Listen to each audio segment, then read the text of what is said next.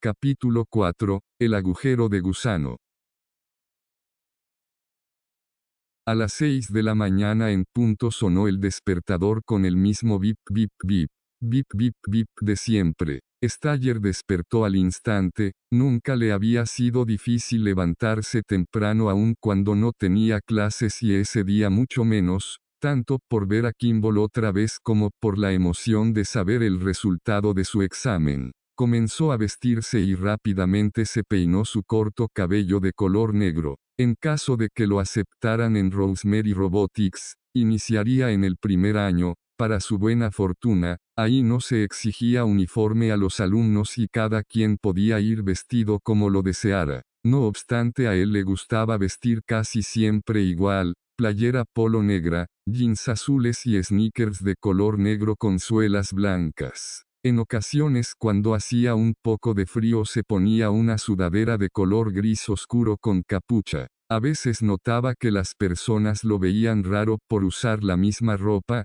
pero a él no le importaba, le gustaba tener muchas playeras iguales y simplificaba mucho su rutina por las mañanas. Sin embargo, lo que más llamaba la atención de las personas era que Staller tenía el ojo izquierdo de color café y el derecho de color azul porque padecía de heterocromía congénita. Por eso cuando era más pequeño no le gustaba mucho mirarse en el espejo, aunque su mamá siempre le había dicho que eso lo hacía único y a estas alturas él ya se había aceptado tal como era y trataba de no darle mayor importancia. Para ir ese día a la escuela, había considerado llevarse únicamente una vieja tablet y una libreta con una pluma, solo por si acaso, pero como Kimball había aparecido un día antes, decidió de último momento llevarlo también. Así podría platicar con él en el camino de ida y vuelta. Por supuesto que lo llevaría con su mecanismo de invisibilidad activado,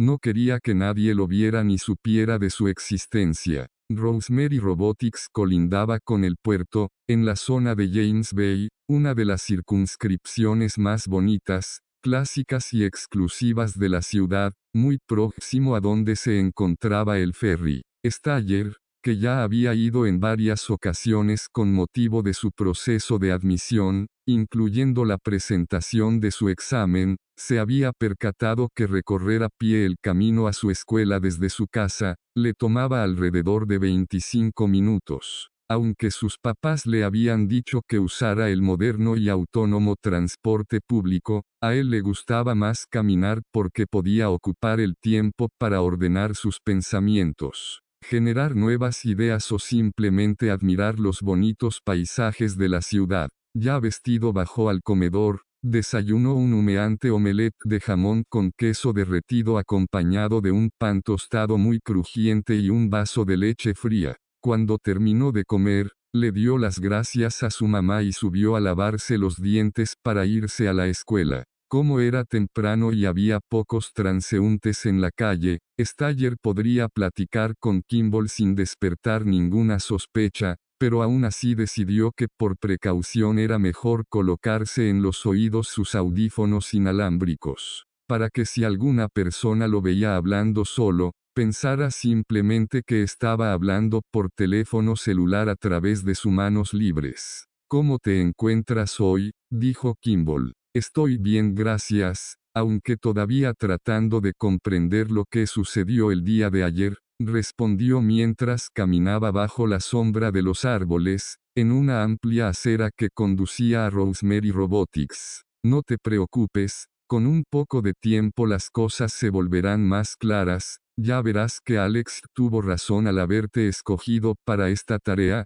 yo por mi parte te aseguro que te ayudaré en todo lo que pueda. Gracias. ¿Cómo fue que te envió Alex del futuro? Verás, en el año 2043, con el avance de la tecnología y con su gran inteligencia, Alex pudo crear una máquina del tiempo, un dispositivo único muy complejo, que mediante el uso de sofisticados sistemas de inteligencia artificial, fue potenciado con partículas de energía atómica recién descubiertas, Ello permitió doblar el espacio, tiempo creando un puente de Einstein-Rosen, del futuro hacia el pasado. Ah, como un agujero de gusano, exacto. Sin embargo, Alex solo pudo usar la máquina del tiempo una sola vez, porque al enviarme hacia acá la energía generó un gran campo electromagnético seguido de una explosión que la destruyó, lo que probablemente le ocasionó algunas heridas. Pero Alex está bien,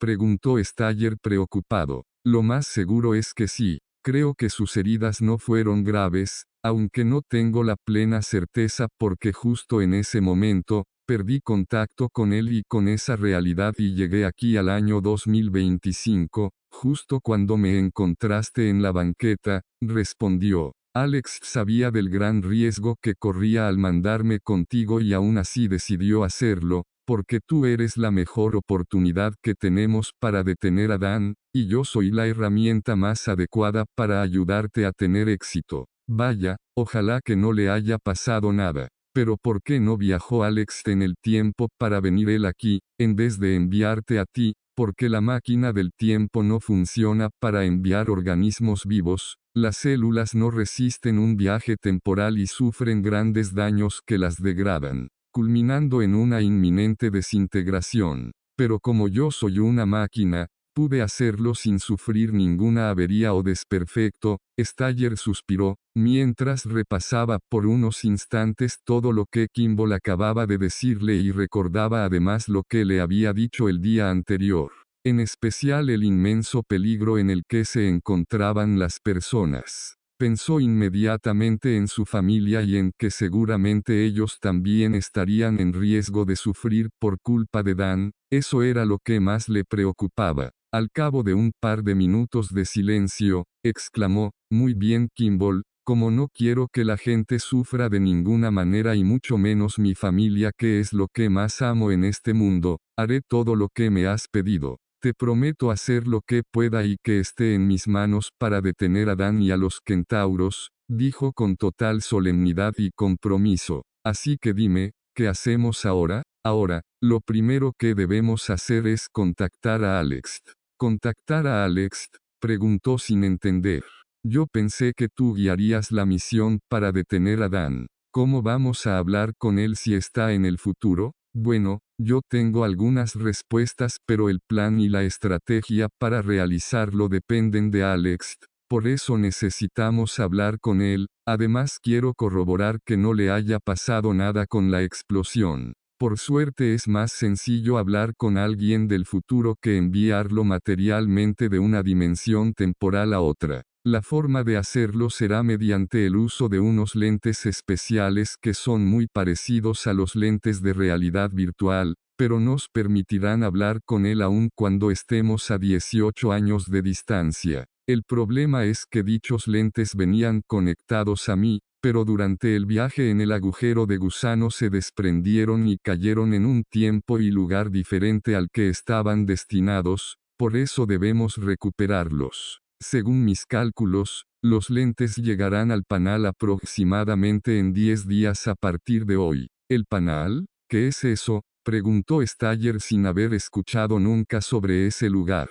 El Panal es una zona industrial y tecnológica que fue abandonada alrededor del año 2000. Está en las afueras por la zona de Sydney, en el distrito regional de la capital. Se le conoce como el Panal porque está construida en forma de hexágonos, fue un lugar de grandes inventos y avances tecnológicos para su época, justo allí encontraremos los lentes que necesitamos. En el camino, Staller no había visto su reloj y tampoco prestaba mucha atención a su entorno, iba muy concentrado en su plática con Kimball, escuchando con interés cada palabra que le decía. Por eso se sorprendió mucho al ver en ese momento los grandes jardines de su escuela y las relucientes letras tecno en color dorado brillante que decían Rosemary Robotics colocadas sobre el pasto exterior.